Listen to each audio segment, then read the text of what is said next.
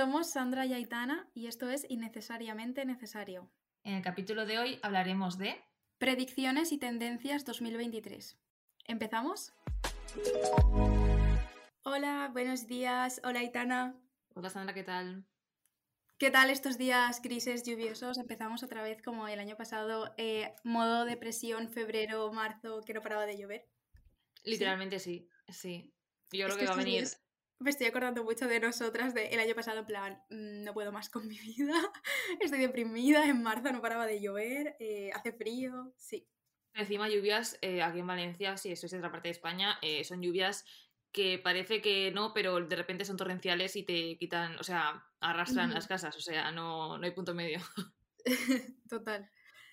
bueno, y dejando a un lado esto, empezando fuerte, vamos a hablar también de este año, de 2023, de qué se viene, qué cosas eh, sabemos que se vienen y qué cosas creemos que van, a pasar.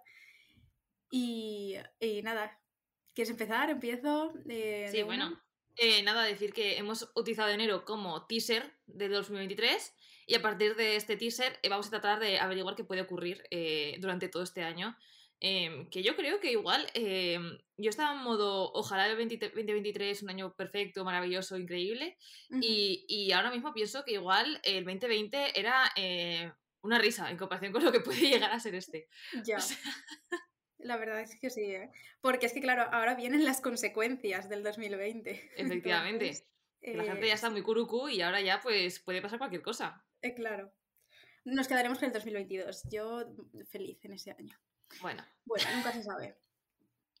Yo quería empezar hablando de un tema mm, importante que está pasando ahora mismo, que es eh, Netflix. o sea, ¿qué está pasando con Netflix? ¿Qué, está haciendo Netflix? O sea, ¿qué, le pasa directamente? Porque hace poco saltó la noticia de que Netflix quería dejar de, mm, que se pudiera compartir las cuentas, o sea, lo que es el pack de, cuentas compartidas desde distintas, distintas viviendas y tal. Y ahora quiere que sea como eh, en una misma vivienda y según el pack que te cojas, eh, puedes como meter a un suscriptor más en tu cuenta o algo así, pero tiene que pagar un coste adicional de 6 euros. O sea, eh, una movida.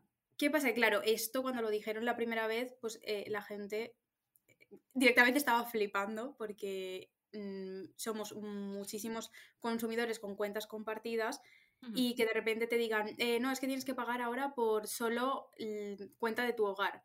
Y a lo mejor si mm, tú vives, o sea, estás en tu casa y a lo mejor tu hermano vive en otra casa, no, pues tu hermano tiene que pagar otra cuenta y, así.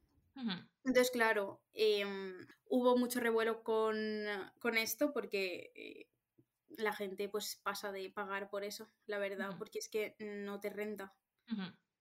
Entonces, em, Netflix se echó atrás hace nada, creo que la semana pasada, de repente leí como que vio que no, claro, la gente se había quejado un montón y empezaron a decir que se iban a dar de baja, que tal, yo entre ellos, la verdad, que, yo dije, ni de coña voy a pagar Netflix porque eh, tengo, o sea, pagarlo entre yo sola y luego una movida de que eh, como que en dos dispositivos si estás fuera de casa, cada 31 días tienes que, dar constancia de que eres tú, no sé qué movida.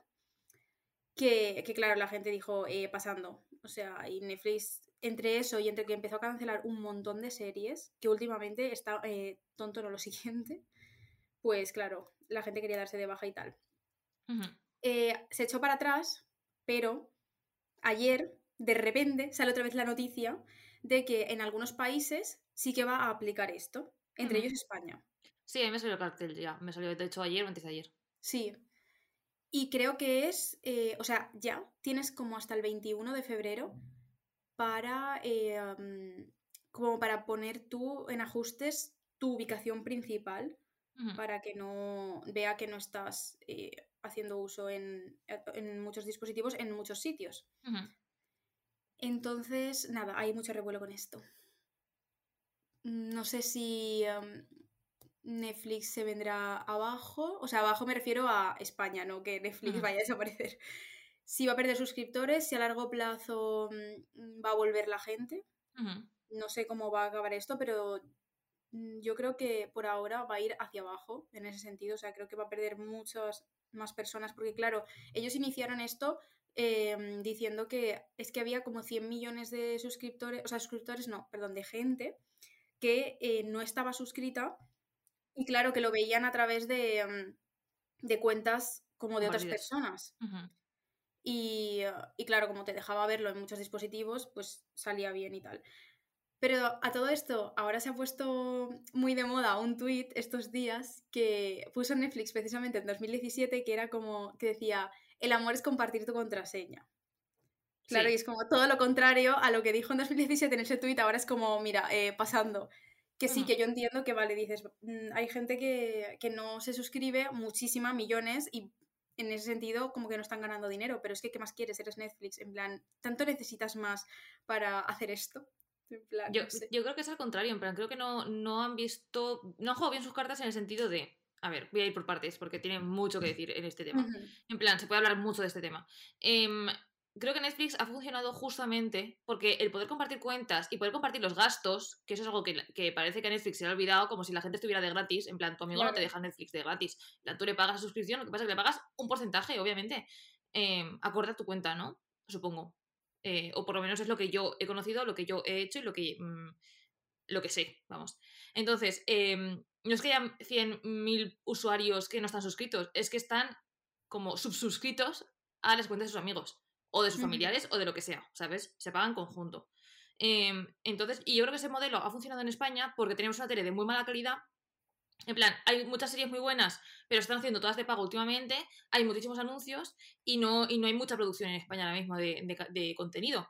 Y encima los medios están súper corrompidos, además políticamente siento un montón, que, veas lo que veas, en plan, hay, cosas. Em, y, la gente, pues obviamente, sobre todo en España, eh, compartir cuenta a un precio asequible, eh, pues, pues sí, es algo que te puedes permitir y es algo que puedes mm, tener. En, o sea, como en general, en plan, para la base de la sociedad, como, como personas. Em, pero claro, si de repente tienes que pagar cada uno su cuenta, vas a multiplicar dos ingresos por eh, 100.000 usuarios, que ha dicho, o 100.000 usuarios, o no sé cuántos mil usuarios, eh, es un montón. Y encima también lo que has dicho de, que están cancelando series, de hecho sí, eh, hay una corriente que están literalmente cancelando las series que más em, mensajes nuevos traían y están haciendo telebasura en plan, que yo estoy a, favor de la telebasura, me como todos los realities, vamos, como si fueran hamburguesas con patatas, te lo juro, así, uno tras de otro. Em, pero entiendo que también pues hay un punto en el que apostar por una nueva plataforma significaba un cambio de valores, una nuevo, nuevas perspectivas, eh, se han tratado temas interesantes en Netflix y justamente esas series en las que se tratan temas interesantes no siguen adelante y ahorita tenemos ya ocho temporadas de eh, supuestamente adolescentes de 35 años eh, follando en los baños de instituto, medio desnudos todo el rato. Yo lo de no lo entenderé nunca. Nunca. ¿Cómo ha llegado a tener ocho temporadas? Exacto. y bueno, y sí, en pues general la serie lo que muestra, pero sí. A eso me refiero, en plan, em, ya ha llegado un punto en el que se han, yo los han acomodado un poco en el tener dinero y ya es una empresa que cotiza en bolsa y ya se la bufa y, y, creo que se les va a desmontar fácilmente el chiringuito, por lo menos aquí en España, porque no tenemos el poder adquisitivo para cada uno pagarnos una cuenta. Y aquí la piratería se lleva mucho y se va a llevar más y mm, lo siento, pero llega un punto en el que yo no, quiero, no quiero fomentar actividades ilegales, pero sí que puedo entender. Es que es eso, justamente en España. Em, el panorama conforme está, como para ahora la gente tener que hacer ese extra para mm, o sea, no estamos como en condiciones de... Yo creo que han elegido el peor momento Literal. para hacer esto y decir, venga, sí, voy a pagar más por Netflix, ¿sabes? Que sí, que, entiendo que al final funciona muchísimo, o sea, la gente eh, se traga Netflix diariamente, pero es que la calidad, o sea, como que no compensa la calidad con eso, ¿sabes? Porque es que yo lo he notado mucho también, justamente sobre lo que estabas diciendo de las series, en cuanto a como que son muy... Mm, se ha bajado mucho el nivel. Y hay series que han cancelado que dices, o sea, ¿what? Porque mm, ningún sentido. Y series que ya tenían a lo mejor una temporada, que has o sea, visto que han triunfado muchísimo y cancelan la segunda, no sé. No sé qué, qué se les pasa por la cabeza. Pero eso. Entonces, sí, yo, o sea, yo de verdad que creo que, mm, que les va a ir mal en ese sentido, al menos aquí como que la gente no va a estar dispuesta. Y más teniendo... Es que no sé si puedo decir la palabra. Dilo.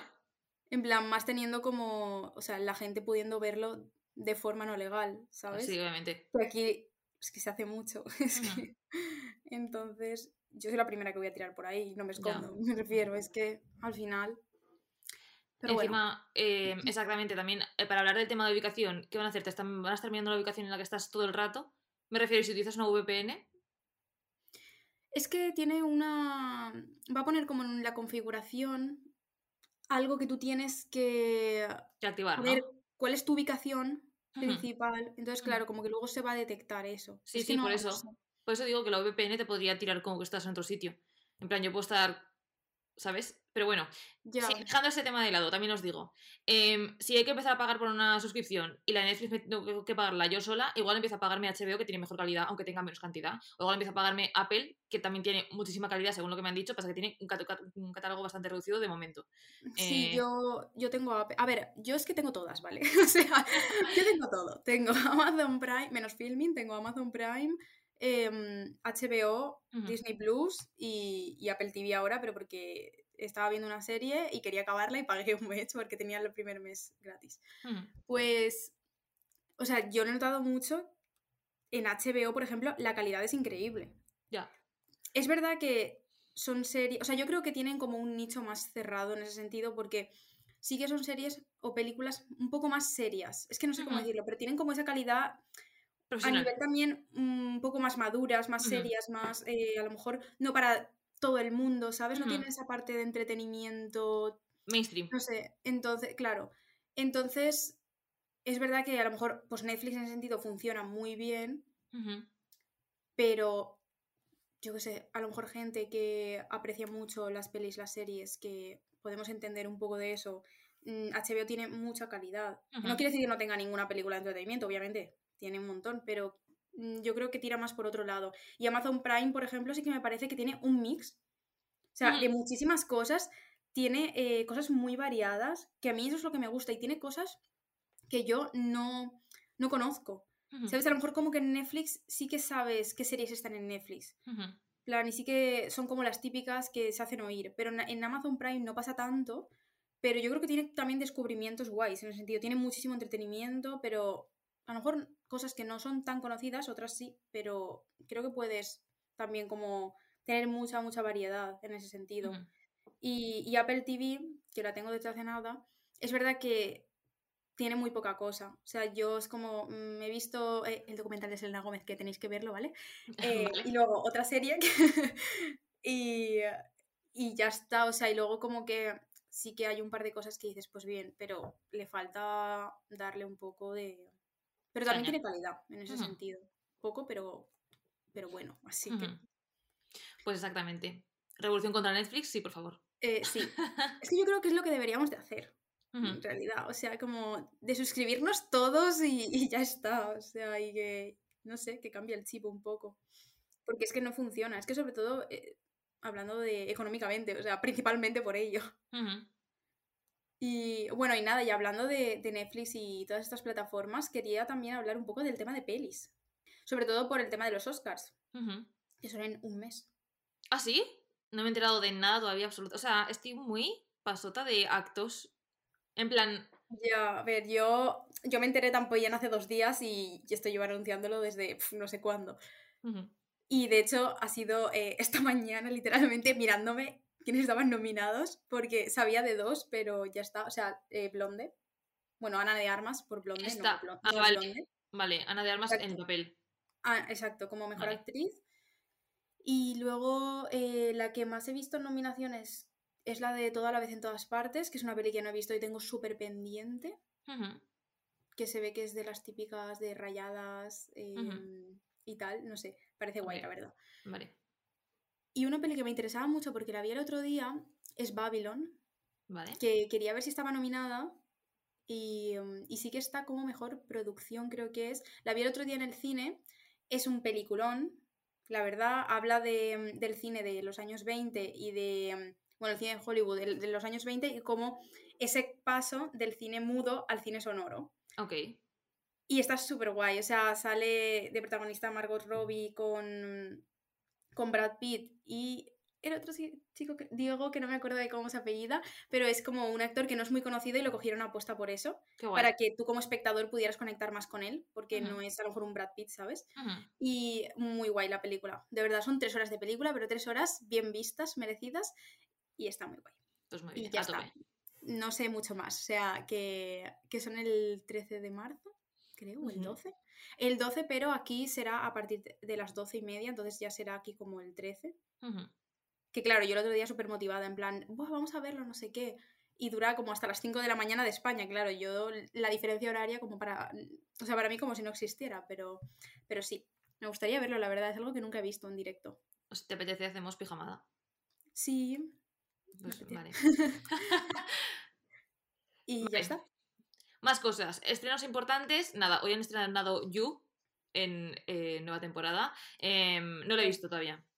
Eh, pero siento que es otra de esas series que están alargando por alargar. Sí. La primera muy interesante, el boom, no sé qué, muy guay, pero luego ya eh, es como, vale. O sea, ya está, ¿no? Más de lo mismo. Sí, no sé de qué van las, las, siguientes, tampoco voy a hablar mucho porque no lo sé, pero... Sí, creo que hicieron la tercera y esta es la cuarta, creo. No sé, tampoco importa mucho. Em, hmm. Que bueno, que no la he visto, así que igual estoy criticando sin saber, igual de repente me encanta y acaba siendo mi serie favorita, pero siento que es una de estas que tuvo tirón y están tirando con ello. Em, ¿Alguna otra cosa que, estemos esperando? Porque. Avatar 3 eh, cuando se estrena. Ah, Avatar está también nominadísimo, claro, obviamente. La 2 para los. Eh, Exacto, para los Oscars. Vale, Avatar 3 no va hasta el 24, pues entonces no sé. No, no, tengo idea de qué pelis han salido. Me han hablado bien de la de la ballena, creo que se llama. Ah, sí. O sea, era la ballena. Ostras, eh, ese, no sé si es la película o el actor, pero también está nominado porque el actor, eh, no sé no sé cuántos kilos ha engordado. 100 kilos por lo menos para... Eh, yo hay un, punto en el que, o sea, creo que no sería actriz por tener que hacer esas cosas con, mi salud. No sé si me estoy explicando. Tampoco lo entiendo. O sea, es como que psicológicamente no llego a entender cómo alguien se mete tanto acepta en un papel. eso, ¿sabes? O sea, yo es que no sería capaz. Es que no es, no es por verme, es por la transformación de mi cuerpo tan rápido en tan poco tiempo. O sea, creo que me tiene que sentar tan mal. Sí. No sé. Creo que me tiene que afectar mucho físicamente, psicológicamente, de encontrarme mal, no sé. Igual cuando, cuando adelgazan mucho, o igual cuando se pasan muchas horas sin dormir para interpretar al personaje, o cuando se meten, eh, o sea, cuando sí que fuman porque fuma el personaje, o cuando sí que hacen ciertas cosas de riesgo porque les hace el personaje. Em, creo que llega un punto en el que yo digo, es que yo no sería, o sea, de ese nivel, o sea, yo prefiero estar en un teatro tranquilita con mi atrezo que, que meterme en Hollywood y, y, hacer esas locuras. ¿eh? Sí, sí, es verdad que escuchas cosas que dices, wow. Como por ejemplo el actor también del Joker, que se ve que se metía tanto, tanto, tanto en el papel que al final era como, eh, se le va a ir la pinza de verdad. Sí. Y, y el otro día también me pareció un vídeo que era como escenas de tres escenas de, de sexo que, que no salieron muy bien. Y una, un ejemplo era que Jennifer Lawrence, eh, para hacer una, como que se sentía muy incómoda, que no le gustaba hacer escenas de sexo. Y que en una de ellas bebió antes de, de rodar alcohol, como para uh, y tal. Ir más fluida, pero claro, tuvo que, antes de esa escena de sexo, tenía que rodar ocho horas más. Entonces, claro, eh, como que estaba más piripi en las primeras ocho horas que no tenía nada que ver con eso. Y luego cuando llegó a la escena de sexo ya se le había pasado todo. Pero, tío. Eso me suena a encubrimiento de tener una adicción al alcohol. No te puedo Llegar a beber alcohol y todo, hostia, no sé. Bueno. Pero bueno, Hollywood es otro tema aparte, o sea, es una realidad paralela completamente a nosotras. Eh, que no vamos a poder entender hasta que no estemos allí, cosa que yo no pienso estar de momento y no sé tú si te veas en el futuro. Eh, ah, no, no. en el futuro eh, tampoco. Entonces, bueno, pues temas aparte. Eh, siguientes cosas, va, importante. Siguientes cosas. Siguientes cosas, redes sociales. Vale. Es importante también. Porque, mm, ¿qué crees? esto creo que es un tema bueno para debatir de qué va a pasar con Instagram y qué va a pasar con TikTok. Porque el otro día me, me, salió una noticia, bueno, una noticia no, era como no sé, en Instagram compartieron que el director había dicho que um, quería volver a darle impulso a las fotos. Ah, en, Instagram, En Instagram. Se dice director, he dicho director. Director, sí, bueno, el jefe. De igual. No sé qué tendrán puestos el CEO. Sí. pues había dicho que, eso, que quería volver a darle como ese impulso a las fotos tras recibir tantas críticas, sobre todo por parte de artistas como nosotros, que estamos incluidos en el ajo, em, de que, o sea, no estaba funcionando nada bien. Y claro, yo por ejemplo pienso, es que que sí, que está muy bien que quieras darle visibilidad a los reels a tope, ahora el vídeo y tal, pero es que teniendo tu competencia, que es TikTok, que sabes que no vas a poder con ello, me refiero en el tema vídeo, ¿vale? En otra cosa, no sé, pero en el tema vídeo mm, ya no vas a poder con TikTok, o sea, yo creo que las nuevas generaciones están en TikTok mucho más que en Instagram y al final son las que van a marcar también, pues, qué aplicaciones se van a usar más.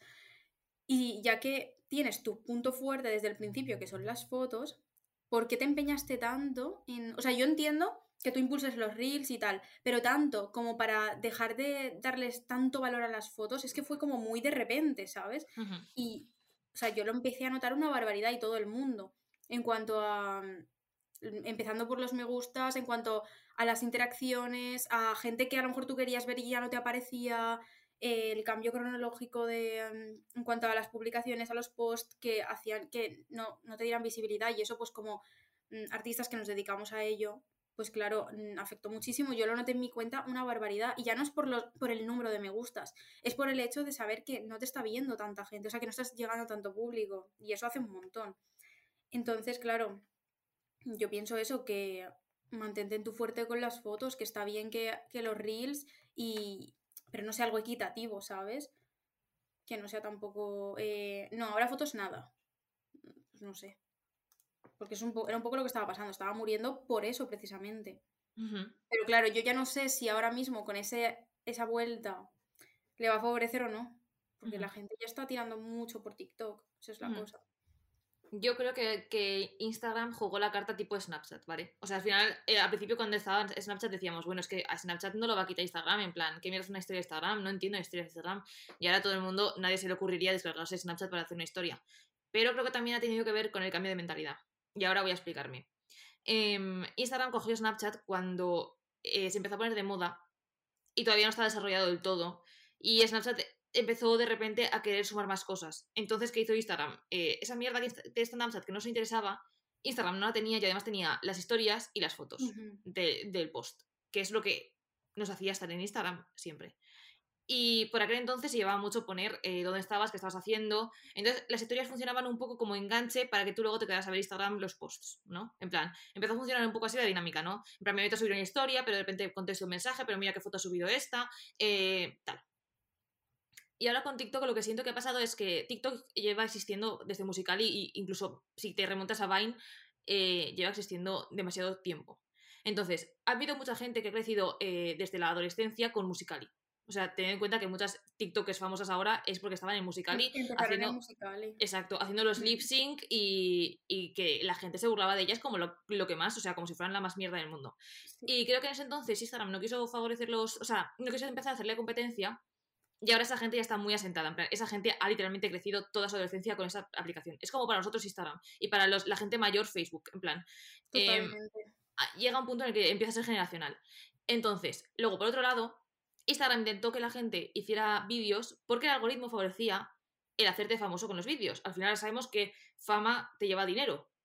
Entonces, a la gente que no tiene acceso a medios más potentes como pueden ser la, tele, eh, se puede hacer famosa con un puñetero vídeo en TikTok y Instagram quería, eh, pues eso, que tú te pusieras en Instagram a hacer muchos vídeos para hacerte viral. Entonces, crear mucho contenido y así en Instagram o sea, compensar, o sea, conjuntar, ¿no? Pues todo lo que viene siendo vídeo, foto y stories. ¿Qué pasa? Que llega cuando eh, TikTok ya está demasiado desarrollado, TikTok tiene un algoritmo que es la hostia, o sea, TikTok literalmente abres la, mm, pantalla 20 segundos, sabe a quién votas, de mm, qué color llevas las fragas, eh, qué te gusta, qué no te gusta, qué te interesa, qué cosas te interesan pero te dan miedo, qué cosas te interesan pero te dan asco, qué cosas te, interesan pero estás en desacuerdo, ¿sabes? Eh, entonces, TikTok tiene un algoritmo que jamás Instagram va a conseguir. Sí, y es que yo creo que también el cambio del algoritmo hizo tanto. Y encima, en, contraste con el de TikTok, que es como eh, favorezco a cualquier persona eh, cualquier vídeo, o sea, como un poco loco, y, pero a la vez que favorece a todo el mundo. Entonces, claro, si justamente en Instagram estaba pasando que eh, solo vamos a dar visibilidad a los que ya han crecido, a los que ya tienen muchos seguidores y tal, y justamente TikTok lo que está haciendo es todo lo contrario, pues claro, yo creo que ahí también mm, se hizo un poco mal las cosas en ese sentido, o sea, por parte de Instagram, porque, tío, si estás viendo que TikTok está favoreciendo a todo el mundo, que la gente que, se está empezando a pasar a TikTok eh, con el primer vídeo ya tiene un montón de visualizaciones, que eso es lo que hacía, sobre todo el primer vídeo eh, te, impulsaba mucho. Tío, eh, no sé, planteate las cosas, en plan, piensa bien por dónde quieres tirar. Pero sí, sí, sobre todo yo creo que es por lo de generacional, ¿eh? Porque yo lo veo mucho. Y yo creo que ahora se va a llevar mucho más el vídeo, aunque Instagram quiera impulsar las fotos y tal, pero es que es eso que al final, pues es como todo, ¿no? Como cuando estaba Twenty, por ejemplo. Mm, pues son cambios y, y ya está, o sea, y tienes que asumirlo y quédate con tus partes fuertes que tienes como aplicación y ya está. Y quería mencionar también la actualización de los mensajes privados de poner como un estado, o Horrible. no, sé si llamarlo estado porque no sé exactamente cómo le han llamado, que tú puedes poner cualquier cosa y te pueden contestar, cualquier frase. Mm, esto es como, no sé si va a pasar como con las historias, porque claro, la gente ahora está en plan, eh, ¿qué es esto? Mm, qué quieren hacer con esto, tal. Pero es que yo creo que... Mm, o sea, no creo que pase como con las historias, porque creo que en ese momento Instagram sí que era como la aplicación eh, más top. Yo creo que con esto va a ser que se van a quedar atrás, porque, o sea, puede que la gente lo empiece a usar, pero la gente que está más en Instagram, pero al final no, o sea, no le va a dar como más impulso a la aplicación en sí, ¿sabes? puedo darte mi teoría, porque no, todavía no entiendo a qué se refiere. Pero yo creo que con esto es un poco. ¿Os acordáis cuando estaba el Messenger, e incluso el 20, que te ponía el estado de que estabas activo? ¿Vale? Eso te hacía que la gente te hablara. Y a ti que te hable la gente, por lo general, eh, en una mente normal y corriente, eso te sube, te sube la dopamina, en plan, estás a tope, en plan, eh, que me contacte a alguien, sea que conozca o no conozca, es algo eh, en principio bueno, o sea, que tenga que decir. Por las interacciones. Entonces, si empiezas a favorecer ese tipo de interacciones, cosa que en TikTok está muy limitado, porque además el compartir de TikTok es una mierda, o sea, es una, mierda, es una mierdola, o sea, what the fuck. A ver, en TikTok falta un buen chat. Y encima, algo que sea más eh, lógico, ¿no? En plan, poder responder. O sea, no sé, es como que se queda todo muy limitado. Entonces yo es solo para ver y ver y ver y ver, o sea, deslizar, deslizar, deslizar. Y si compartes, pero no puedes tener como esa eh, conversación, por así decirlo, tan fácilmente. Y creo que igual Instagram lo que está haciendo es decir, vale, eh, a la gente que más utiliza mi aplicación, que viene siendo entre millennials tardíos y nosotros que somos los, el inicio de los esto, nos ha pillado tanto el estado como Twenty como Messenger, en plan, esas cosas de, interacción. O sea, al principio a mí me hacía muchísima más ilusión abrir eh, Messenger y que hablar con gente que abrir Twenty y ver las fotos de mis amigas. Igual me equivoco. Pues no, ¿eh? ¿Te interesaban más las fotos que hablar con gente? No, no, en Twenty, cuando tenías un montón de chats y de mensajes que te metías, eso era verte las la actualización en verde de todo, de tienes tantos mensajes privados, tal, y los chats y todo. Claro, eso me refiero, en plan, que da mucha más ilusión el mensaje que la foto y lo que estaba pasando. Entonces yo creo que Instagram está viendo el cambio, o sea, el cambio de decir, eh, a esta generación le hace falta conectar más porque estamos en mm. plan, eh, mírame qué guapa soy, de hecho se ve, se ve, muchísimo de que la gente está en modo, eh, prefiero ser guapa a ser nada más en el mundo, bueno, guapa, guapo, me valen los dos.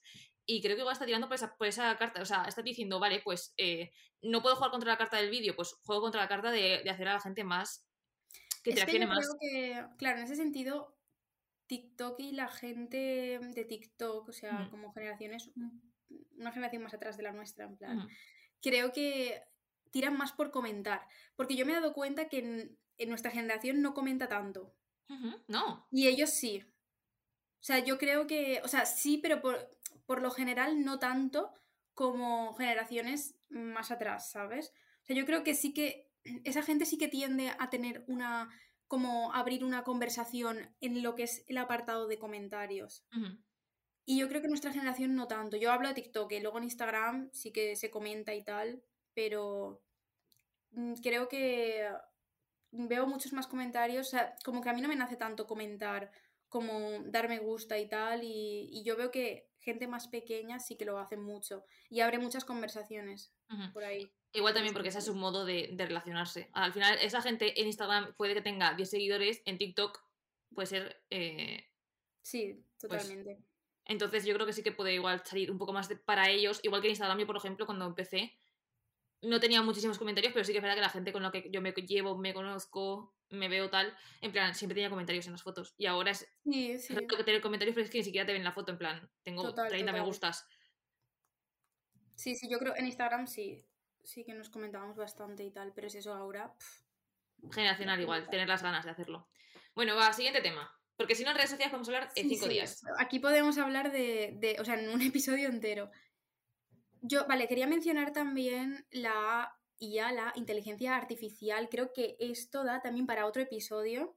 Voy a mencionarlo muy por encima porque creo que además nos toca muy de cerca, pero me gustaría investigar más, tengo que decirlo. No estoy como súper metida en el tema, o sea, sí, pero no. Entonces sí que me gustaría que habláramos un día de esto en profundidad, porque me parece algo muy interesante y muy importante además para reflexionar sobre qué va a pasar con la IA, qué va a pasar con eh, la gente mm, de artes, diseñadores, eh, de todo ese mundillo. Mm, no sé, yo, a mí es verdad que me preocupa, pero a la vez yo intento mantenerme en el... Em, vale, no me voy a preocupar en exceso por algo que aún no ha llegado, ¿sabes? Porque yo, por ejemplo, tengo eh, a mi pareja que es como que le preocupa mucho porque él también trabaja de esto. Entonces, yo soy como, vale, no te preocupes, no ha llegado todavía. Es verdad que tienes que estar como alerta, en plan, al tanto, y enterarte de lo que está pasando, porque es súper importante antes de que te pille a ti. Pero mm, keep calm, o sea, porque es que, claro, todo el mundo está diciendo que, que va a quitar un montón de puestos de trabajo, que que sí, que es verdad, o sea, yo creo que al final pues puede que pase eso, pero también creo que la gente como consumidora, o sea, o como espectador o como... Creo que es mucho boom ahora, pero yo creo que la gente siempre acaba eh, sacando ese lado humano y yo creo que siempre acaban volviendo a eh, apreciar mucho más la parte manual, la parte como esa idea en cuanto a tú como humano conectas, ¿no? Como esas emociones, sacar ese lado. Que sí, que es una bomba, que hace cosas increíbles, pero no sé, esa parte pensante, esa parte de la idea, porque al final la inteligencia artificial funciona a partir de algo que ya está hecho. De momento. no sabemos qué va a pasar, ¿no? Pero mm, yo creo que la gente luego, no sé, conecta muy bien y siempre vuelve atrás en ese sentido, ¿sabes? Y quiero creer, ¿eh? porque veo muchas pelis y la gente se deja mucho llevar por eh, futuro, tecnología, robótica, no sé qué, pero yo creo que a la hora de la verdad, no sé, ¿eh? y quiero creer, o sea, lo digo porque confío en que la gente va a ser como más humana en ese sentido y, no sé, iba a apreciar más, pues al final que salga de una persona, ¿sabes? Pero no sé, no sé qué va a pasar y tengo miedo. Ya, creo que ahí entran en, o sea, entran en, bueno, entran a debate muchísimas cosas a nivel sociedad y tal. Em, te iba a decir, eh, si lo piensas, es un poco como ya, bueno, ha pasado siempre con la tecnología, por ejemplo, que se crearan las eh, máquinas de coser. ¿Vale? O sea, antes era la costurera a mano, la que hacía toda, todo, todo, todo.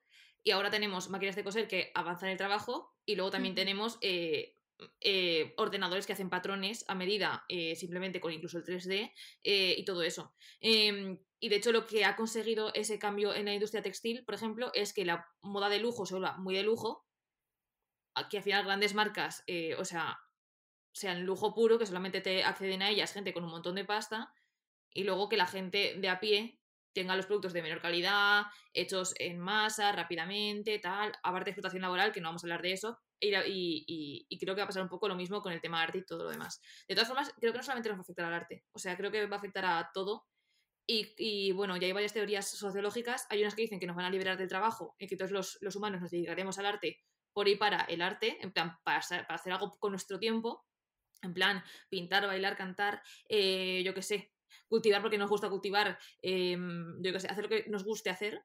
Eh, y hay otra teoría que dice que al estar sometidos a no poder acceder a la fuerza de o sea, a no poder acceder al mercado de trabajo porque estar ocupado por las máquinas y por la IA, eh, simplemente seremos literalmente esclavos, no de las máquinas, sino de quienes controlan las máquinas, que al final da igual. Entonces, eso, dos teorías sociológicas muy interesantes y muy peligrosas y muy asustantes y muy... Podríamos de verdad eh, hablar de esto. Por favor, déjame que me lo prepare un poco porque tengo, tengo fuentes, pero me gustaría entender y conocer más fuentes y así poder decirte un poco, pues este autor decía tal, ¿vale? Sí, yo, yo igual, ¿eh? Porque sé al final la base y no sé, me he enterado por cosas que digo, vale, esto me toca a mí y, voy a ver qué está pasando. pero, pero me parece, no sé, sobre todo el tema de las teorías y, y reflexionar un poco sobre, vale, eh, qué pasa, qué, qué opina la gente, qué opinamos nosotras. Yo creo que estaría guay hacer como todo un capítulo esto. Ojalá encontremos a alguien también que sepa un poco de IAS y nos pueda, podamos en plan, hacer debate en plan con alguien que igual esté más puesto dentro del tema. Totalmente. IAS. Bueno, va, otros temas. Conectando, ahora que has dicho lo de moda. Importante, moda. Em, vale, se vienen muchas cosas, ¿vale? Me puse el otro día a enterarme de todas las tendencias. Se vienen muchas cosas, pero voy a destacar dos que me parecen eh, a mí como importantes para hablar, porque al final, pues, lo demás es un poco lo que, lo que ya hemos visto. Em, vale, por un lado, que esto ya se venía diciendo el año pasado, y es el tiro bajo. ¿Qué va a pasar con el tiro bajo? A mí esto me interesa, porque hay mucha gente que dice que eh, en contra totalmente, o sea, hate del tiro bajo, y hay gente que, pues que al final teníamos como esa mentalidad de tiro bajo de los 2000, pero es verdad que como que lo adaptas ahora, ¿sabes? Y queda muy bien. Entonces, eh, no sé, quería hablar de esto, la verdad, porque a mí mm, yo tengo un amor odio con esto, ¿eh? No sé, y creo que también lo tengo por el hecho de... Es que también creo que no es para todo el mundo.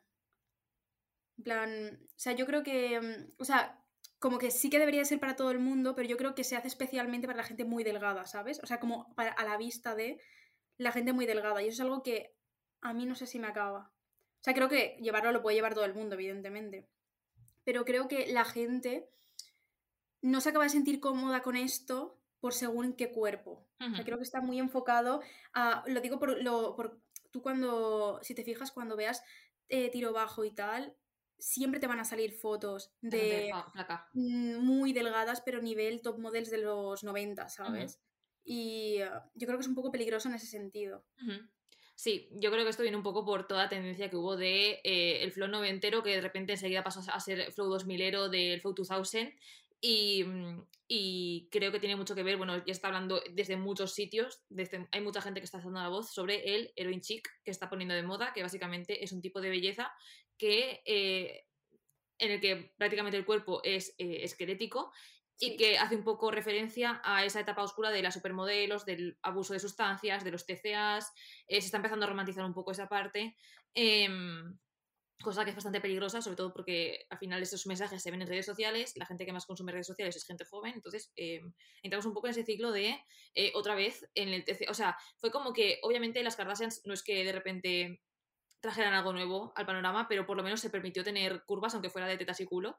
Y de repente es que ya ni siquiera eso, en plan, hay que ser más planas que una tabla, hay que estar literalmente que no, se vea otra cosa que no sean tus huesos. Y creo que es peligroso ambas cosas y creo que no se tendrían que hacer tendencias respecto a la imagen de las personas. En plan, es absurdo. Y es que eso se, pone como muy en referencia a vuelta al tiro bajo de los 2000 mm. tal y te ves a la Kate Moss que estaba eh, delgadísima extrema porque la pobre pues pasó muchísimas cosas y te ponen esas referencias y luego las que son como iconic eh, ahora mismo, pues tipo Hailey Bieber, eh, las Kardashian, es que es Bella Hadid, que creo que es como ahora la más top, top. está como más en el punto de mira, justamente eh, son modelos que encima están perdiendo más peso. O sea, yo lo he notado un montón y la gente lo está diciendo en plan, esta chica ya estaba delgada ya, pero es que ahora está en los huesos y se les nota muchísimo. Y las Kardashian lo están haciendo también, ¿eh? Aquí de todo, digo. Al final eh, tienen sus curvas y tal, pero están en modo perder, eh, que se de los huesos. Yo es que mm, no sé qué ven de estético a eso, porque es que yo ya directamente lo veo y digo, eh, le pasa algo a esta chica en plan de salud. ¿Sabes? No sé qué, qué manía con, con, ese tipo de estética que es que se ve enfermiza y es que es enfermiza. O sea, yo creo que al final hace mucho daño. Al final también un poco también tener en cuenta que hay gente que tiene ese cuerpo porque de forma natural tiene ese cuerpo e incluso puede que esté pasando por una enfermedad, eh, entonces tampoco está bien, mm, o sea, criticar, pero eh, sí que es cierto que sí, cuando sabes el background un poco de la persona y sabes sobre todo que se está haciendo porque se está vendiendo ese tipo de imagen, sobre todo cuando es gente que trabaja de su imagen, em, es preocupante. Creo que también existe un tipo, mira, yo no voy a meterme mucho en este tema ahora mismo, pero creo que existe una responsabilidad realmente importante de la gente que tiene acceso a ser eh, imagen pública a lo que proyecta con su imagen. Y me importa tres mierdas que cada uno tenga derecho a su intimidad y cosas así. Em, creo que hay un momento en el que tú, cuando explotas tu imagen eh, de forma consciente, o sea, considerada, eh, que lo has elegido tú 100% voluntariamente, creo que tienes la necesidad, no, o sea, tienes que tener la obligación de decir lo que te has hecho y lo que estás haciendo por tener esa imagen, sobre todo cuando no es una cosa que pase de forma natural, en plan, no es que tu constitución sea porque se lleve flaca, seas flaca y has dado la casualidad, o que se lleve o sea, me refiero, sobre todo son cosas porque no son cosas naturales. No es natural tener unos labios eh, hipergigantes.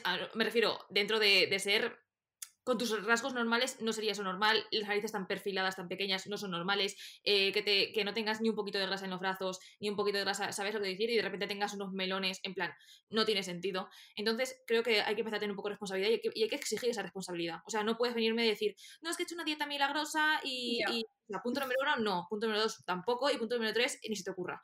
Em, y que esto con las operaciones estéticas, con las dietas milagrosas, con, con o sea, eh, no sé, o sea, yo entiendo que una persona que está pasando por un TCA probablemente no quiera contarlo, no quiera decirlo, eh, se juega muchas cosas, pero creo que si no se empieza a hacer, eh, o sea, what the fuck, ¿qué hemos aprendido del 2014? No entiendo nada.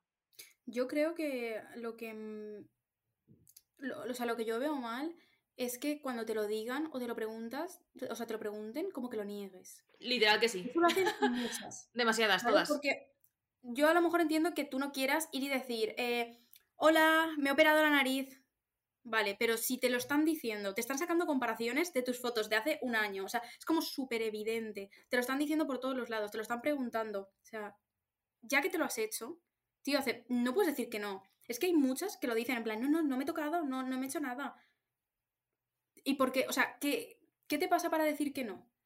Si lo has hecho es por algo, me refiero también. Eh, que, o sea, si tú supuestamente estás como naturalizando eso, Exactamente. Bueno, pues em, eso, está llevando el Heroin Chic eh, desde este momento y para dejarlo claro, en este podcast estamos eh, totalmente en contra de que se mm, pongan de moda formas de cuerpo, tipos de cuerpo, etcétera, etcétera. Em, y más que decir sobre la moda, vale, tiro bajo, en general. Em, sí, estoy de acuerdo en que tiene consecuencias a nivel de que se está sobre todo otra vez anclando tiro bajo con eh, tripa plana y tripa plana con delgadez extrema. Entonces... Mm, Miedo, sí. A mí, sinceramente, si se vuelve a poner de moda un poco el estilo, estoy un poco en proceso, ¿vale? Porque estoy como que estoy viendo que se que estaba yendo hacia los 2000, pero ya están diciendo que ya vamos a los 2010 enseguida, en plan que estamos a, a, medio a medio chasquido de que de repente estemos otra vez con los Arctic Monkeys y las camisetas con estampados de grupos de rock y con... Ah, con eso iba a decir yo otra cosa. Exacto, entonces es como que no están dando tiempo ni a vivir las tendencias, que cosa que a mí sinceramente me la suda. Creo que va a haber un punto en el que va a haber tantas tendencias que cada uno va a tener un poco más de estilo. Ojalá, porque madre mía. Aunque bueno, siempre pienso eso y luego pienso que la gente joven en realidad todavía no tiene estilo, entonces la gente joven probablemente se comerá las tendencias como si fueran no sé. Como nos ha pasado a nosotros, como nos sigue pasando y Exacto. O sea, es que al final... Eh, también, a ver, hay tendencias muy chulas, ¿eh? Yo no he venido solo a criticar, a mí me encanta lo, de, lo del 2000, los tops cortos, eh, me gusta muchísimo. Em, luego que están empezando a llegar a llevar las faldas largas. Eso me encanta. me gusta mucho. Em, vale, y hay otra tendencia que digo, mm, que la gente es como también lo amas o lo odias, ¿vale? Y es el, el core, que voy a explicar que es eh, esto de llevar como el estilo deportivo de camisetas de equipo de fútbol, eh, está volviendo mucho eso, a como soy súper fan. Y a mí esto, por ejemplo, es algo que no me gusta, ¿eh? O sea, es como no. Y más sobre todo, solo llevarlo como por pura fachada, en plan, a lo mejor no tengo ni puta idea de este equipo, no veo el fútbol en mi vida, ¿sabes? Y llevo esto. Es como, no sé, me, me chirría un poco. Que obviamente no lo critico porque me gusta que la gente pueda llevar lo que, lo que le dé la gana. No critico como a la gente que lo lleva, ¿no? Pero como que es una tendencia que para mí misma sí que digo, no. O sea, no, lo veo, ¿eh? Necesidad ninguna. Em, a mí, sinceramente, mm, es una cosa que me da un poco igual y además, en plan, siempre Y hace años que está llevando eso. En plan, em, siento que hay un poco que con las redes sociales, como que hay ciertos tipos, o sea, subgrupos de gente, ¿no? Que como siempre llevan X cosas y de repente las marcas dicen, bueno, pues ya nos hemos aburrido de esta tendencia de poner motomami en todos los sitios. Vamos a ir a por el deporte, en plan, no sé. Em, sí. No entiendo. Em, pero bien, a tope con ellos, si a alguien que le gusta, pues em, no sé. Me parece un poco también por hilar con el tema de que están diciendo también gente que se dedica al análisis de la moda y de las celebrities y tal, que Bella Hadid está utilizando un estilo como súper alternativo, de chica de yo soy diferente, que también había otra gente que criticaba porque parecía una pick me girl, que bueno, son términos que hablaremos más en detenimiento en otro episodio, no voy a meterme aquí, pero pienso que igual puede ir un poco por ahí. Yo quería decir que me da pena, si es verdad que se está acabando el Flow 2000 y vamos a empezar ya con el 2014, eh, yo quería ponerme en plan eh, pantalón de tiro bajo, pero en plan eh, Shakira en, ¿Cómo se llama esa canción? Shakira, iconísima de los 2000. Literalmente, es, que... y sus vestimentas, o sea, tal cual. Es que esos pantalones de cuero marrón con aberturas a los laterales, o sea, es que sí, o sea, eh, yo quiero ser una cowboy hortera, o sea, es que no quiero otra cosa. y es que soy más 90 minimalismo. no, no. Que eso es otra tendencia, ¿eh? El minimalismo de los 90, típicos básicos. Camiseta blanca. A mí me encanta. A mí me encanta, siempre lo he llevado, siempre lo llevaré, eh, pero estoy un poco cansada ya de todo minimalista. O sea, yo como voy a ver una casa con los suelos grises, las paredes blancas. Sí. Bueno, ya en tema de decoración y casa, sí. Los muebles blancos, pero es que además ni siquiera son blancos distintos. Los mismos, los mismos de Ikea, todo, todo, el mundo. Pero todo el mundo, en plan, llega un punto en el que, mira, yo estoy a favor de que todo el mundo haga cosas, en plan, yo que la gente haga cosas y que coincidamos todos en cosas, me parece estupendo. Pero te digo una cosa, como va a haber una, una vivienda, que estoy viendo viviendas muchas veces últimamente, y me pongan que está reformada, y el reformado sea un vinílico gris, os juro que voy a ese sitio y en la visita cojo un cúter y le arranco todo el vinílico gris, os lo prometo. O sea, un nuevo de esta, esta reforma es un vinílico gris, me corto las venas. O sea, no, ya, no, ya no tengo paciencia, no quiero más vinílicos grises. Stop. Ay, ya ves. Eh, ah, sí, lo que habías dicho de, mm, de estética 2010. Em, bueno, tenemos a miércoles, que ha marcado una tendencia eh, con el estilo gótico, que yo creo que también Mm, solíamos ver más como el estilo gótico, ¿no? Como más en el 2010. bueno, era como más emo y tal, pero como en ese aspecto como dark, ¿sabes? Todo negro y, tal. Eh, es otra tendencia que mm, viene muy fuerte y ya está aquí. Y yo, o sea, es, es, algo que digo en la vida, ¿sabes? El estilo gótico, pero mm. te lo actualizan tan bien o sea, es que las tendencias tienen mm, como mucho truco, ¿sabes? Porque te lo actualizan tan bien y te lo introducen de una forma que es como, eh, sabes que te lo vas a poner. Porque es como un estilo gótico actualizado. Em, siento que además estamos en la época de tendencia contra, contra, tendencia, pero en plan a la vez. En plan, no es como que hay una tendencia, se acaba la tendencia, empezamos con la contratendencia. No, es que tú entras al Zara y tienes eh, la colección tipo eh, ballet, princesita, súper femenina, hiper femenino, eh, mm, precioso, hiper flaquita, tal, y de repente tienes la otra parte que es motomami total, todo arriesgado, un montón de cortes por todos lados, medio vagabunda. entonces, em, como que eso, eh, estamos un poco... De hecho, eh, me encanta, o sea, no voy a decir más, más tendencias, ¿vale? Porque es que me meto ya en yo Sí, yo voy a decir una más. Pero, es que eh, ahora que has dicho eso, está la tendencia del ballet core. Sí, me encanta. O sea, de verdad, es preciosa. Lo digo porque ahora que has dicho lo, de, lo del Zara es que es tal cual. se viene la tendencia de ballet, princesita, mm, llevar tipo manoletinas, em, faldas... De tul. Y tipo mallas también. Y, y, la verdad que eso es algo que me encanta. Y los colores y todo es como tan bonito. Estoy de acuerdo, yo a favor. Yo quiero ser un poco. Em, me da pena no tener. Em, claro, es que, claro, tengo un problema con estética porque, claro, no se lleva ninguna cosa eh, en orden. Entonces yo ahora llevo un, pelo punky extraño con el que a mí este, el modo bailarina pues no me queda del todo bien. Entonces... Bueno. Es que es, demasiado llamativo. Mi yo, yo no sé por qué con tu peinado y con modo, modo ballet te veo tal cual Emma Chamberlain. O sea, un calco, no sé por qué. Me acabas de dejar muerta porque es que además hace cinco años que no sé nada de Emma Chamberlain, tengo que, que, recotillarla. no em, sé, te veo así. Como lleva también cosas de muy... A ver, es depende, ¿no? Como le dé. Pero también lleva cosas como muy finas, ¿no? Muy... No tengo ni idea, hace mucho que no la veo, de verdad te lo digo. Bueno, yo quería hablar de un par de últimas tendencias que quiero hablar eh, rapidísimamente. Punto número uno, el tema de bolsos inflados, ¿vale? Bolsos inflados, accesorios inflados. ¿Qué me refiero a esto? El, puffer este de los, de los North, exacto, el, acolchado. Eh, creo que se ha extendido demasiado y ahora empieza, empieza a llegar a eh, tema bolsos de cuero, ¿vale? A mí yo que me pongas un bolso de, de licra de estos inflado, pues vale. Bolsos de cuero. siento que me ahogo. O sea, siento que me ahogo con esas cosas. En plan. Es por el estilo gótico. No, ¿qué, va? ¿Por el estilo gótico? El, cuero? No, el cuero no, digo el estilo bolso inflado. En plan ah, gótico súper plano. Con los bolsos de cuero negros y tal. No, no, no. A mí eso. Eh, bolsos de cuero negro me parecen la cosa más eh, mm, básica, estándar de todo armario. Todos tenemos un bolso de cuero negro o de falso cuero. Y, en plan, a tope, ¿vale? Y de hecho, con los mm. bolsos inflados no es que esté en contra, pero por favor, eh, como vuelva a haber un bolso inflado en escaparate, o sea, se me inflan los ojos. Que ya ha sido como muy explotado. Yo tengo uno, ¿eh? Grande, eh, que es el que mejor me va, la verdad, para guardar todo. Eh, y me encanta. Pero es verdad que ya es como. Lo tengo ya tan visto. Y de hecho es el bolso, em, o sea, mi prenda, accesorio o lo que sea, que la gente más me ha dicho, me encanta tu bolso. Pero es verdad que está tan, tan, tan, tan explotado que ya no me, a mí ya no me llama nada la atención. Es que yo siento que no hemos cambiado nada. En plan, hace unos cuantos años empecé a llevar este, creo que era de Valenciaga, que estaba también como inflado. No sé si me estoy. Creo que era el baguette o no sé cuál era. Bueno, me da igual. En plan, es como que no me dan tiempo. En plan, han hecho eso, de repente fue mini bolsos y otra vez eso. En plan, ¿puedes hacer otra cosa entre medias? En plan, hay gente a la que no estamos digiriendo bien eso. En plan, que no nos viene bien ese tipo de bolsos. En plan, pero bien, porque tampoco me, ha hecho falta comprarme ningún bolso. Las tote bags son lo mejor. Y, ya está. Y otra tendencia que quería hablar. Em, llegó el momento.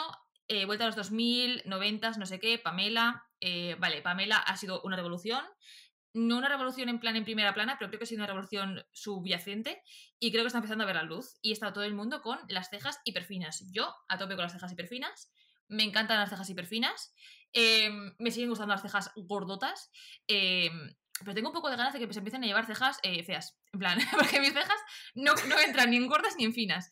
Y... Me pasa. Pero, pero es verdad que no me gustan nada las cejas finas. Nada. O sea, yo cejas pobladas a tope eh, me gusta mucho. Y yo, también me pasa que tengo el intermedio, o sea, es como... Eh, no sé, no sé cómo llevarlas. Si me las peino para que parezcan más pobladas, si me las dejo, no sé. Pero no, yo cejas finas, no. Siento que están, siempre las tendencias están hechas para que tú no lo puedas tener. En plan, siempre la tendencia es algo demasiado extremo como para que una persona normal y corriente tenga que cambiarlo. Exacto, es, es como está 100% hecho para el consumo em, y ya está, en plan lo acepto. En plan a tope con las cejas finas, a tope con las cejas gordas, eh, pero tengo ganas de que empecemos a dejar de... O sea, en plan, no, dejar de, seguir tendencias, en plan cada uno que siga lo que le dé la gana, sino de darle tanta importancia. Y ya está. Sí, totalmente. Y ahora ya dejando el tema... Eh... Tema moda, tendencias... Exacto, exacto. Eh, cosas que van a pasar este año. Cosas que sabemos que van a pasar este año. Blanca Paloma nos representa en Eurovisión que será en Reino Unido, en Liverpool. Eh, nos hemos enterado literalmente hace cinco minutos, antes de grabar el capítulo. Em, nada más que decir. No sabemos, nada. Pero bueno, así como dato curioso, pues ahí lo tenéis. Y yo después de esto me pondré a escuchar la canción porque no sé. Por saber un poco. Eh, cosas importantes. Vienen elecciones eh, municipales, autonómicas, europeas, en mayo creo que son, y luego vendrán las generales cuando salga de las pelotas a Pedro Sánchez. Em, pues muy bien, un año muy político, eh, para que nos enfademos mucho, para que salga la extrema derecha a la luz y, y los quedemos sin derechos. Cosas interesantes. Eh, bueno, parece que va a haber una guerra mundial 3 eh, por un globo chino que se coló en Estados Unidos. Así para acabar, eh, pues nada, vamos a hablar de la tercera guerra mundial que ya está en camino. Bueno, yo sinceramente ha, tardado mucho, ¿no? Quiero decirte.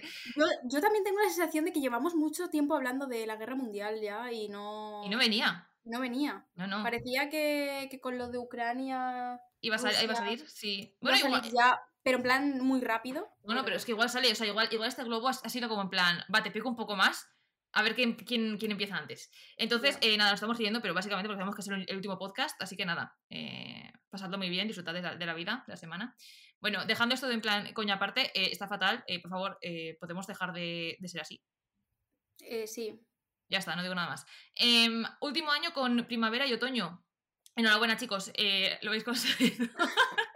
el cambio climático. Nos hemos quedado con dos estaciones en vez de cuatro. No, pero así pues mejor para la gente que le gusta el verano tendrá todo verano y la gente que le gusta el invierno pues tendrá un invierno muy invierno. Yo como alguien vuelva a decir que le encanta el frío, le voy a meter un puñetazo, ¿vale? Pero ya está, porque yo estoy harta. no, en serio, eh, es broma, pero esto de verdad, ¿vale? Estoy harta de la gente que dice, es que me encanta el frío, eh, porque me gusta llevar muchas capas y porque es que no eres el fresquito y que te pones una chaqueta y ya estás bien. Eh, no, ¿vale? Me cago en todo porque no, lo odio y no soporto a la gente que no para decirlo porque es como, ¿qué me estás diciendo? O sea, encima que en invierno ya no es solo por el hecho del frío, es que es todo. O sea, eh, que si te cae el moco, que si la cara pálida, todo mal. O sea, es como todo mal. Hace frío, más viento, mm, no sabes qué ponerte porque tienes frío con todo, da igual. Y otra cosa quiero decir, eh, porque España es un país en el que no tenemos calefacción en casa. No lo entiendo. Es un país que hace mucho frío, ¿vale? O sea, me da igual que me digan que si no, es que más o menos las temperaturas es un clima buenísimo, no sé qué. Sí, es un clima buenísimo, pero primavera, verano. En invierno hace mucho frío y nieva. ¿Por qué no tenemos calefacción en casa? Que nieva. Punto número uno, no tienes calefacción en casa, tú. Pero que no, por lo general las casas no tienen, en plan, y no tienen cosas de estas de calentar los suelos de las casas. Paréntesis, estás hablando de la zona este, que es la zona costa, que es la zona en la que tenemos temperaturas más apaciguadas. Luego te vas. Es que sabía que ibas a salir por ahí. No, me da igual el puto clima mediterráneo. Pero es que. Hace frío y nieva. Pero es que es verdad, en plan, si te vas del centro para arriba, eh, todo el mundo tiene calefacción en su casa y todo el mundo tiene, bueno, toda la gente que se puede permitir tiene suelos calefactados y todo esto. La gente que em, se puede permitir, pero yo creo que no tanto, ¿eh? No, es, carísimo, es carísimo. Y encima está subiendo el precio, porque todo está subiendo el precio. Es una maravilla el vivir. Estar vivos es, genial. Eh, es baratísimo y me encanta. Em, bueno, cosas, eh, te iba a decir. Em, estás pensando en las cosas para hacer invierno. Y es que soy defensora de invierno. A mí me gusta el invierno. Em, es verdad que cuando ya hay cinco días sin salir el sol, me rayo, me agobio, pero a mí un poco de frío no me molesta. Y te digo, prefiero el frío antes que el calor, porque si hubiera frío de verdad, que no, no está pasando tanto, no habría mosquitos, ¿vale? Mosquitos de verano, asco. Dos, verano, sudar todo el rato, todo el rato, en plan, te despiertas, estás sudando, en plan, duermes, estás sudando, no puedes dormir del calor. Y eso no lo, eso, por, o sea, si te pones un ventilador te pones malo y si abres la ventana te entran mosquitos, entonces eso no tiene remedio. En cambio, ponerte una calefacción, encender una chimenea, eh, abrazarte con tu pareja mucho, ponerte cinco mantas, ponerte seis pijamas. eso, es algo, bien. Eso es algo que se puede hacer. Y además no te puedes vestir, ¿no? Eh, la cosa está en aceptar que en invierno no te puedes vestir como en verano, porque queremos ir en manga corta y chica, no se puede. Quieres enseñar el ombligo y no se puede. Estamos en invierno. No vas a ir a menos 3 grados por la calle en un crop top. Claro. Puedes ir y entrar en, en urgencias. Yo creo, que aquí no tenemos, o sea, hay que normalizar más el eh, vestirse con cosas en plan térmicas, rollo nieve. Aquí no lo tenemos tan normalizado, ese es el problema. Perdona que te diga, no lo tienes normalizado tú, que yo voy con mi quechua todos los días por la calle porque soy una sinvergüenza y eh, me encanta el estilo, me encanta la moda, me encanta todo, eh, pero yo soy hortera desde que mi madre me parió de, su vagina, ¿no? Porque fue cesárea, pero hasta el día que me muera voy a ser la persona más hortera que conozcáis y ese es mi legado. Y ya está. Vale, bueno, vamos a acabar ya porque estamos hablando de cosas que ya llevamos una hora y yo tengo que hacer cosas después literalmente importantes. Vale, eh, para acabar, un poquito de mm, drama. Em, yo estoy encantada con que Shakira haya empezado el año diciendo eh, me cago en piqué. Yo tengo muchas ganas de ver quién va a ser el próximo pretendiente de Shakira porque tengo muchas ganas de que pase un drama y le saque otra canción. O sea, yo quiero temones. Em, ¿Es un temor el de Shakira y Piqué? No probablemente, pero yo sinceramente por hacerle una canción de tirarle mierda a gente, eh, sí. Es que a mí me parece muy bien que, que la gente se enfade. Tío, yo no entiendo, de verdad, no entiendo a la gente que dice que es como... Es que decir esos mensajes, no sé qué, en una canción, perdona, es que es su forma de expresarse, igual que cualquier artista, ¿sabes? Me refiero. Y es que eso pasa. O sea, al final tú eh, expresas mucho en lo que haces, lo que, lo que sientes, sobre todo cuando tiene que ver con el, tema artístico. Y Shakira, por ejemplo, precisamente es una chica que lleva haciendo canciones eh, desde hace eh, no sé ya ni cuántos años y es que justamente ella tiende a hacer mucho eso. Como hablar de amor en todas sus canciones. O sea, esto no es como una novedad de es que ahora Shakira ha sacado esto y no sé qué y como enfadada, pero es que, tío, me parece bien que se enfade. Es que es así, o sea, no va a ser todo de, mm, no, no fue culpa tuya ni mía porque la monotonía, no sé qué. No, a ver, llega un punto en el que a mí te cagas en la otra persona. es que los cuernacos, dilo claro, efectivamente. Es que, te, te, enfadas y quieres sacarlo y te enfadas con él y te enfadas con la otra también. Es que a mí me parece bien. Que sí, que es verdad que es que Clara Chía pues no, no tiene como esa repercusión eh, mediática y, ahora por la canción esta, no sé qué, no sé cuántos, mm. pero es que pues mira, es lo que hay. También sabía dónde se estaba metiendo. Realmente, eh, no haberte comido mi mermelada, digo. Bueno, eh, cosas importantes. Tamara Falcó ha vuelto con el, con el exnovio Pone Cuernos. Ah, em, yo, empiezo, empiezo, a pensar que fue toda una estrategia de marketing porque sacaron el documental de la duquesa este Netflix. O sea, bueno, pues ha hecho declaraciones desde luego nada favorables a su imagen pública. Entonces yo creo que ha sido un poco eso, estrategia de marketing. Em, cosas importantes. Aitana está con el Sebastián Yatra. Ah, eso queremos saberlo todo el mundo. Yo también pensaba que era una estrategia de marketing, pero ahora me tiene muy confundida, porque yo pensaba, me estás diciendo que sacas una serie con tu, con tu supuesto novio, Bernardo, Bernardo, nunca sabremos cómo se llama. Miguel este Bernardo, Bernardo. Miguel Bernabeu, ¿no? Sí. Bernabeu para los amigos. vale. Vale, eh, Bernabeu. no tengo ni idea, o sea, espera. Eh. Bueno, sí. Lo importante es que me da igual. Eh, me dices que has estado ocho años de relación. Bueno, ocho años, no, has estado años de relación. Bernardo. Bernardo. Bernard, es que es francés. Bernardeo. Bernardeo. Vale, has estado tres años con esa persona, no se ha escuchado ni la mínima. De repente sacas una serie con Disney, que es una empresa potente, y justamente la sacáis. En las entrevistas empiezas a actuar súper raro, que yo no, me, yo no me creo ninguna entrevista de las que ha dado, en plan, eh, no entiendo. O de verdad está pasando mal, y está actuando raro porque está pasando mal, o es, es que no es tan buena actriz como nos pensamos. En plan, te lo juro.